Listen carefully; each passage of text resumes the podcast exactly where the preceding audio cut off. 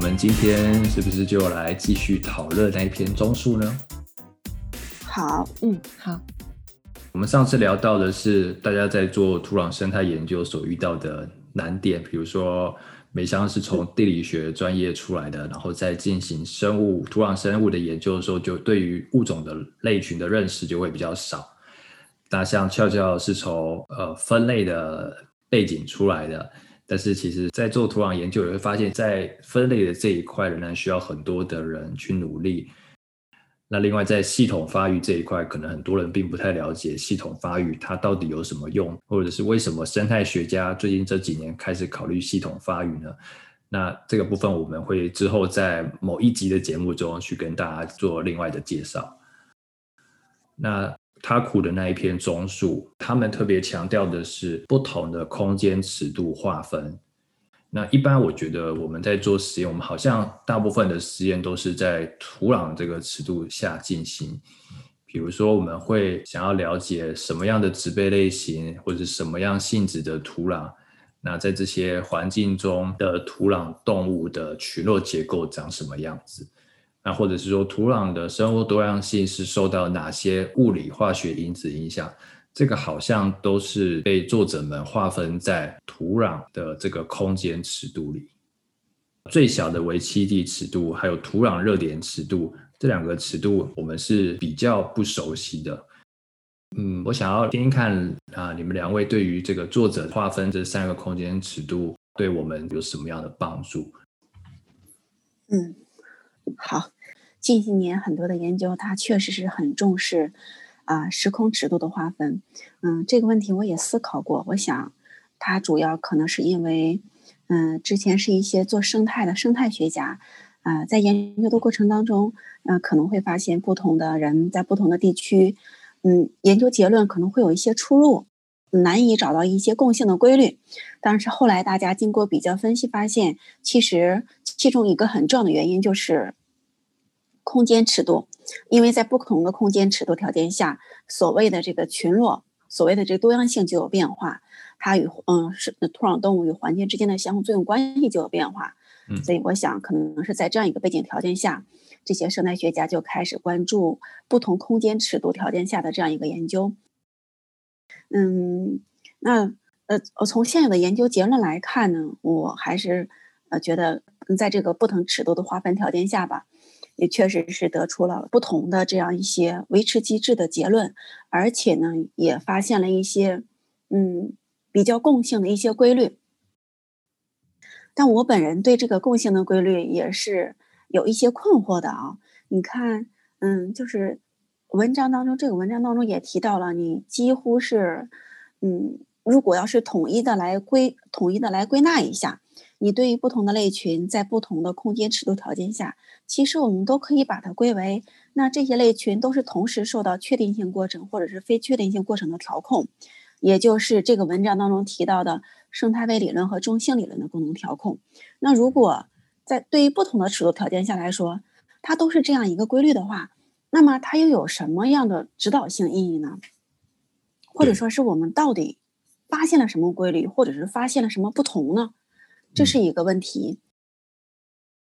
第二个问题就是关于这个空间尺度的划分嘛。关于空间尺度的划分，那么我们到底要划分到什么样的程度呢？那这个文章它是划分了这么三个三个等级，对不对？嗯。那么这三个等级是有一定的依据的。那么如果我们的研究对象再放大，研究区域再放大，是不是我们还可以划分成？四个空间尺度，五个空间尺度，甚至是更多的空间尺度。那在不同的空间尺度条件下，肯定又有不同的格局，对吧？那无论是生物因子，还是环境因子，还是随机扩散，它的作用规律又不一样。那么我们到底应该怎样来划分？依据什么来划分这个空间尺度？嗯，是不是要无限制的划分下去？那无限制的划分下去之后？我们到底又能够得到一个什么样的共性规律？是不是最后的共性规律还是是生态微理论和中性理论共同调控的一个过程？嗯，对，是的，对，嗯。第三个也令我比较困惑的就是，就是关于不同时空尺度的这个时间尺度的这个哦，嗯时间，嗯，多样性维持机制，对，确实是研究的要少一些。嗯那我想，呃，时间生态位分化应该是一个很重要的、重要的一种机制。嗯在昼夜这种节奏上，或者是在四季这种节奏上，嗯它更强调的应该是时间生态位的时间生态位的分化。对，比方说，在温暖季节和寒冷季节，那我猜测在更长的时间尺度上，它强调的应该是一一种啊、一种稳定性，一种规律性吧，就是嗯整个多样性它维持自身的这样一种波动性的一种稳定性背后的那一种那那一种机制。嗯但是在时间尺度上研究相对来说要困难一些。我想最大的一个问题就是缺乏有效的技术和方法来监测，获得这样一个不同时间尺度的一个数据。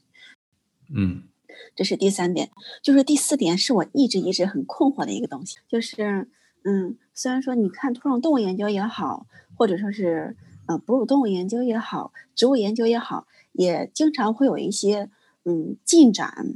会有一些综述性的东西啊。就是你无论怎么样进展，最后大家回过头来一看呢，其实还是那一些理论，对嗯，总觉得没有跳出来，对吧？嗯就是谈竞争、谈环境过滤、嗯谈嗯扩散、谈权衡，或者是谈生态位理论、谈嗯中性理论。研究了这么多年，竞争了争论了这么多年，总觉得也没有把它给说清楚，也没有跳出这样一些理论啊、机制呀、就是我们研究了这么多年，我们到底发现了什么？或者说我们到底发现了什么真正的规律？发现了什么样真正的机制？那大家做了这么多东西，提出来了这么多结果，到底有什么东西真的能够来解释这个多样性维持机制啊？或是来预测吧。现在很流行的不就是在全球暖化、全球变迁的时空背景或是可能性之下，我们会预期目前的多样性的格局会怎么样的发展？这应该是大家会想要知道这个格局它背后的机制是什么最重要的原因。因为我们对于未来的未知，我们会想要用我们现有的研究、我们的知识去模拟、去计算、去猜测，在未来的二十年、三十年、五十年、一百年以后，地球上的生物会不会消失？人类要怎么样跟环境和平共处？嗯这些理论它有它的实际的应用性。嗯啊、你刚刚提到的一个那个尺度的部分，我还想要补充的一点是，你说我们知道这篇文章它分成三个尺度嘛？那你刚刚说的是我们在往上扩展，会不会到第四个、第五个、第六个、第七个这么多的尺度？嗯嗯应，该是会。对，到全球，哎，对，嗯到全球尺度，什么全球尺度下的土壤线虫格局，对吧？去年发表的，去年嗯年底发表一篇很重要的文章，Nature Communication》上面的。我不晓得你们两位怎么看，但我觉得再往上扩大的话，那就不是土壤生态学家该特别专注的事情，而是生态学家一般生态学家需要注意的事情。文章中的图二最大的那个空间尺度是土壤的那个层级，这个层级他画了一张图，就是有一个植物，然后底下的根，然后根附近有有蚯蚓啊，还有旁边的一些小虫吧，啊，所以它表明的一个状况是，在这个尺度，它可能会需要有植物。那你说这个是他的文章中最大的尺度，那我们再往上扩大，那就是好多植物吧，好多植物合在一起的群集，比如说有森林啊，有草地啊，有农地系统。就开始会有植物学家的加入。那土壤对于他们来讲，就是可能是一个界面其中的一层。那我们在意的是在这个层、这个界面地底里面的事情，他们在意可能是顶层的事情。但是我们也知道，地上部跟地下部之间的交互作用是不可以被忽略的。地上部的空间结构会决定了地下部的空间结构。所以我认为，在往上的层级，它就会不再只是一个土壤生态学家或者是土壤系统里面独有的、特有的层级，它可能会到一个是陆域环境系统的空间尺度划分，然后再扩大就是全球的尺度了。这些尺度它是一个不连续的尺度划分，还是它会变成是一个连续的尺度划分？因为作者最后在文章中提到一个是跨空间尺度的研究，目前仍然非常少。我们怎么样能够把这些空间尺度划分整合在一起，成为一个实验？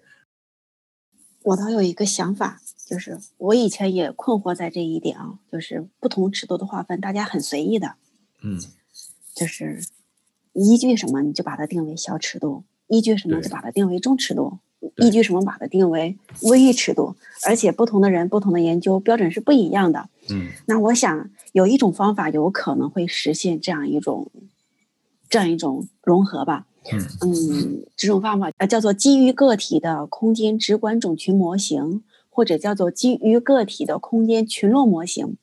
它是建模，就是土壤不是三维立体的吗？对三维立体的话，就把这个土壤给它三维立体化。三维立体化的话，比方说一个土壤是一立方米，一立方米的，那么它可以以最小的这个小立方体，嗯、把它给拆开，再整合起来。那每一个小立方体就把它当做一个微生境。那么这个整个的这样一个植物，比方说这个微玉这个植物，植物的根系在这个嗯、呃这个立方体当中，它的这样一个分布啊、长短啊、粗细啊，其实我们是可以把它给数字化的。包括土壤动物在这个立体空间当中，它的移动路径啊，嗯，它空气和这个孔隙当中空气和水之间的这个比例呀、然后虫子和虫子移动的路径啊，能不能碰到啊？碰到的时候，这两个虫子是互不相关的过去啊，还是说要打一架呀？还是说它俩要呃有什么故事啊？这些东西其实我们都可以给它数字化。也就是说呢，环境过程能够数字化，每一只土壤动物我们都可以给它数字化，因为这个土壤动物在这个立方体当中，它位于哪个位置，你都可以给它数字化的，对吧？然后它甚至它在它的整个生命过程，什么时间出生，出生之后过了几天几小时，它孵化出来，然后它是每天在什么条件下，在环境因子，比方说水呀、温度啊、食物啊，在什么样的情况下它会移动？移动的时候照什么方向移动？哪个方向？移动多远？移动多远的时候会碰到什么吃的？碰到什么动物？在什么情况下？整个所有的这些环境过程、生物过程，我们就都可以给它模型化、模拟化、数字化。那这在这个过程当中，我想我们就突破了尺度的一个限制、一个概念。实际上，它整个这样过程，我们又能够给它模拟过来。就是嗯我觉得从嗯。从整个框架来讲，这个方法它是可行的，但是它一个最大的难题就是你不知道这个过程，你只要知道它这个生物学过程，这个过程就能够给它模拟出来，因为它这个生物学过程不清楚，我们不知道在这个三维立体黑暗的环境当中，那你大跳虫和小跳虫，然后嗯，浮跳和这个土跳，它们碰到之后会怎么样？然后当水分它的上下波动是百分之一、百分之二、百分之三的时候，跳虫会怎么样？螨会怎么样？我们不知道这样一些具体过程，我们不知道在什么情况下这个卵它会孵化，会不孵化，然后在什么情况下它会移动五米、移动十米、移动一厘米，不知道这些详细的过程，所以没有办法模拟。如果我们知道这些过程很清晰的话，那肯定是会模拟的。模拟的话，它将是一个很浩大的工程。那现在的话，你像我想，包括人工智能啊、大数据科学这些东西，将来也会引入到嗯土壤科学或者是土壤动物研究当中的。嗯，所以我一直觉得这是一个很好的一个方向。对你刚刚提到一个，其实我们也不需要执着于这些空间尺度的划分，我们就把它视作一个系统，然后先去获取一批对于这个系统的实际数据，然后用这一些数据去建构一个这个系统的运作模型，嗯，然后之后有一天呢，这个模型就可以打破那个空间尺度划分的这件事。时空尺度它们之间的界限，它完全打破这个界限。你就比方说一个跳虫和一个甲虫，你在研究的时候，空间尺度因为驾驭范围不一样，活动范围不一样，嗯，空间尺度可不一样。但是你如果在这个三维立体模拟过程当中，你完全不用考虑这个尺度的范围，你只需要考虑几个因子，比方说它的移动距离，在什么条件下移动多远就可以了。那跳虫的话，你就模拟它的活动范围，它的活动距离可能就是几厘米、十几厘米就可以了，就让它在这个驾驭范围内，呃，进行移动。那甲虫的话，那它的移动范围、呃驾驭范围就更宽一些，达到几米、上百米。那自己模拟自己的这个生态学过程，就不涉及到我非要考虑你你这个尺度啊，非要考虑你那个大尺度啊，那整个这样一尺度的概念就完全被模糊化了，就不需要考虑了。嗯，对。但是感觉，如果这个模型真的有一天它实现了，那也就是相当于我们生态系统中的许多物种的一些基本的生活习性和物种间的相互作用都在已经搞明白的情况下。对，它才可以 实现。不需要模型啊，当我们都知道这些啊，不是？但是模型我们都已经知道了。模型模型的好处是能够让我们去简化一个复杂的事情，让它变得比较简单。它可以模拟，它可以模拟预测啊。对，还可以用作模拟，可以预测这两件事情。一个是化繁为简，然后另外一个是以后可以拿来用。嗯，俏俏刚才说那个非常对，就是那有一个非常非常重要的前提，就是你一定要非常了解它这个生物学过程，否则的话，模型它不准确、不精确，没有任何意义的。但我有听过一个说法是，所有的模型建构出来或者是设计出来，都是要让别人去推翻的，都是会一定是不准确的。所以，那为什么又需要模型呢？好奇怪。它是最后一定是需我我觉得最后一定是需要模型的，对，因为模型它是对现实的一个模拟，它最珍贵的一个功能就是能够进行进行预测，但是你不可能等到所有的生物学过程都弄清楚了之后，你再进行模拟，那你从整个科学发展的规律角度来讲，它就是不均衡的，肯定需要同时来发展，不断的改进。刚刚还有说到是。那个个体啊，物种在移动的那个距离，你甲虫的移动距离比较大，跳虫的移动距离比较小，所以空间尺度的划分是不是也可以？就是除了我们把它打破之外，不考虑空间尺度划分，呃，我们在研究某一个特特定的类群，或是要研究某一个特定的系统的时候，我们是不是还是要顾及？到个体它能够移动的距离呢，应该是要顾及的。比如说，我们不就不能够研究一个甲虫的群落构建，或是甲虫的生物多样性议题，然后我们就是去野外采样采土钻，然后那个土钻的大小只有五公分这么大，这样不合理吧？研究甲虫应该会有符合甲虫的习性特别的采样方式，像是可能用陷阱去知道甲虫可以跑多远。对，我们应该考虑到，就是我们的研究对象它的一个特殊性。就像跳虫，它它本来就是一个很小的东西，它最大它也不能超过好几厘米的那种吧。嗯。但是甲虫的话，正常情况下，我们见到的绝大多数都是一厘米以上的个体。对。而且甲虫很多它也是腿长呀，腿长的话，这就意味着它的活动范围会更更广一点。这就是研究对象的特殊性。嗯。不过，那个塔库作者他们写的这篇文章的三个尺度的划分，我觉得对于我们的研究，其实或许就是我们甲虫用它的这种划分，可能还还存在一些问题。但是，它是给我们提供了一个很好的解决问题的一个思路，让我们从不同的空间尺度上去看它到底是一个怎样的存在。但对于甲虫来讲，这三个空间尺度都适用吗？还是说只有一个，或是最多两个空间尺度是适用的呢？嗯，我现在不好说，因为我们甲虫大部分的研究是属于地地表以及地上的研究。对于地表、地上甲虫的物种的种类也好、数量也好、格局也好、它们的生态作用也好等。我们都还有很多不清楚的地方，嗯，所以对于地下的那就更是少之又少了，而且再加上现在的一些研究方法呀、技术，它也是一个非常大的挑战。所以，我我自己现在还不太好说，如果他库作者他们的这种划分尺度用到甲虫中，我能用几个尺度，或者是怎么把它划分用在甲虫里，其实我没有一个很好的想法。你可以再看一下那个图二，它其实有讲在每一个尺度下的，嗯，比如说是甲虫啊、跳虫、线虫，不管怎样，就是任何生物的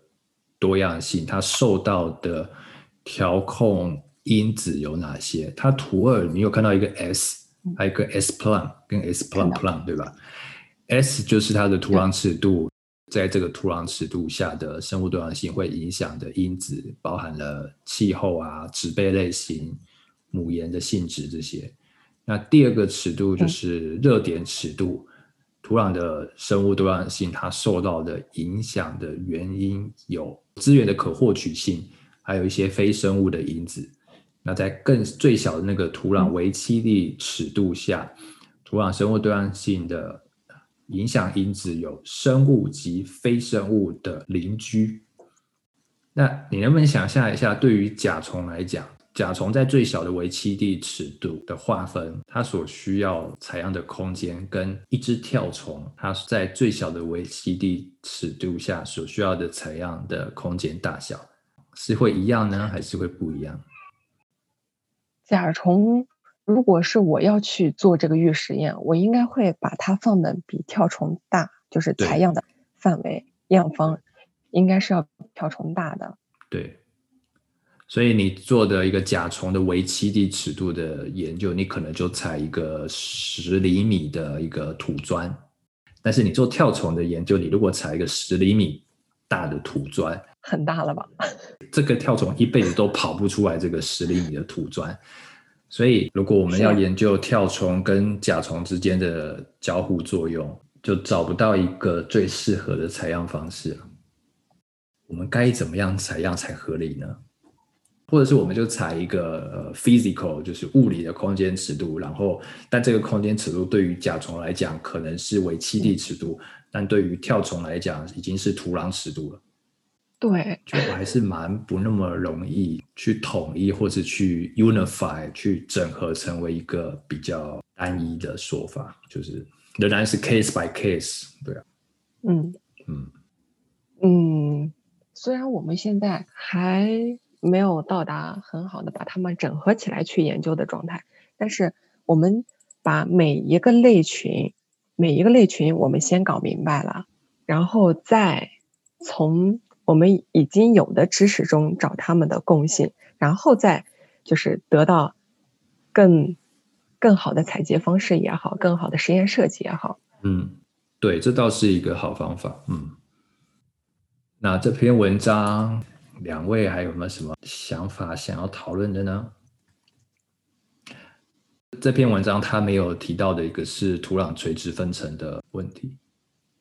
不过，如果它的空间尺度划分就跟我原本读第一次读的那个空间尺度划分的理解不一样的话，那或许土壤垂直分层不是一个适合拿来讨论的问题啊。呃，我原本读了这篇文章，第一次读，我以为它指的三个空间尺度是有明确的物理空间的差异，所以我之前才问，它是一个连续的数值呢，还是它是一个不连续的数值？那我刚刚又再看了一下文章的图二，它是用这些作用机制或是影响生物多样性的因子来划分的，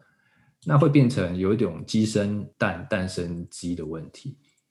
到底是先决定一个物理上的空间尺度，然后去研究里面的因子对于多样性的影响呢？还是是我们已经知道了这些因子对生物多样性的影响，然后才划分出来该采样的物理空间？都可以吧？一个比较好的设计，我能够想象的就是，应该要设计不同的物理空间的尺度划分，比如说有大尺度，有小尺度。也就是采样的样点之间的距离要有长有短，它可能是一个是 nested design，就是一个大的空间里面，然后采了几个样本，然后在这个样本里面某一个小样本中又再采几个更小的样本，这样就会有有大有小，那就可以包含了不同的物理空间尺度。那这样或许可以呼应作者在文章最后面说到说，现在跨空间尺度的研究人很少。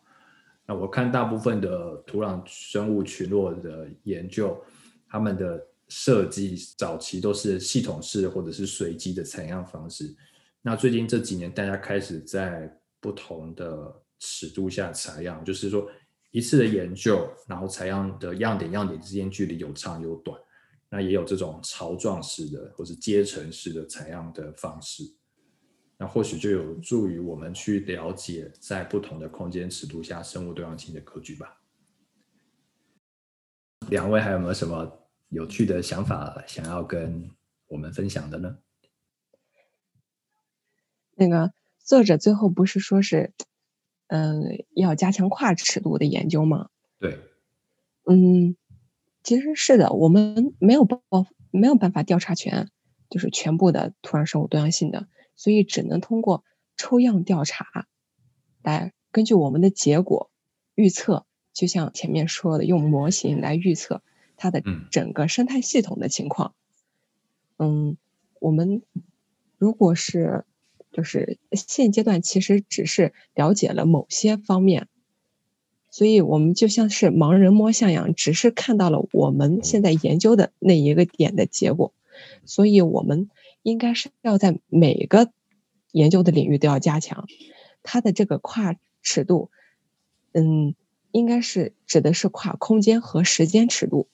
比如，比如说是不同季节、不同年纪之间的这种时间上的尺度，以及不同经纬度或者是海拔等这种空间上的尺度。嗯，所以在我在我看来，他并没有说是把我局限到他提出的这三个尺度里面。其实我看到的是更大尺度上的一个一个尺度的划分。嗯，之前我有通过一篇文献里面看到一篇文献里面提到的一本书是 Rosenzweig，他在一九九五年出版的一本书。嗯，虽然我没有看那本书，但是大概的了解了一下那本书。他的那本书的名字叫《Species Diversity in Space and Time》。嗯哼，这本书是考察了。从局域到全球，从古至今的这种空间时间的模式，嗯，利用物种与区域之间关系，揭示了采样效应、扩散限制，还有环境过滤以及物种形成是如何在时空上影响生物多样性的。嗯，他这本书出自于一九九五年，离我们其实也不算很远。所以，对于我们现在的这个跨尺度的研究来说，是一个很好的参考作用。嗯，对。土壤系统有没有什么特别的地方呢？土壤生态系统生物多样性很重要的。我们现阶段就是就是因为大家对于土壤土壤生态系统这个东西，确实前人的研究还。不够足以支撑我们的这些知识盲区，不不足以填满它们，所以我们才去看它到底是一个怎么样的情况。我们来把这个神秘的面纱给大家来揭开。嗯，不过现在可能随便给我拿一个东西，别说是土壤生态系统了，你就跟我说水生生态系统，我也会觉得很重要。没有，我还是觉得土壤生态系统最重要，就是你能够想象。一群你看不到但是又存在的生物啊！我记得我刚到哥廷根的时候，有一个有一次一群朋友在聊天，然后有认识的新朋友，然后他就问我说：“我在哥廷根做什么？”我就说：“我做的是一群存在但是又看不见的东西。”然后他的回答就是：“那不就是鬼吗？”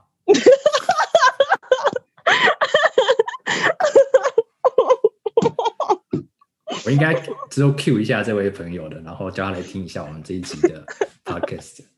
我这段可能会留下来。他们住在落叶层里面，住在土壤里面，但我却不了解它，就所以我就觉得土壤很重要啊，因为我看不见，可是又存在啊。鬼哟。鬼啊，不是鬼，不是鬼，他们是一群具体存在的一群生物，然后对于我们的生态系统提供很重要的功能。对，哎呀，存在即合理。嗯，可以存在即合理。好啊，那今天就先这样啦。高老师已经先行离开了，他那边网络可能不太好，那就谢谢你们了。先这样了，拜拜喽。拜拜，嗯，再见。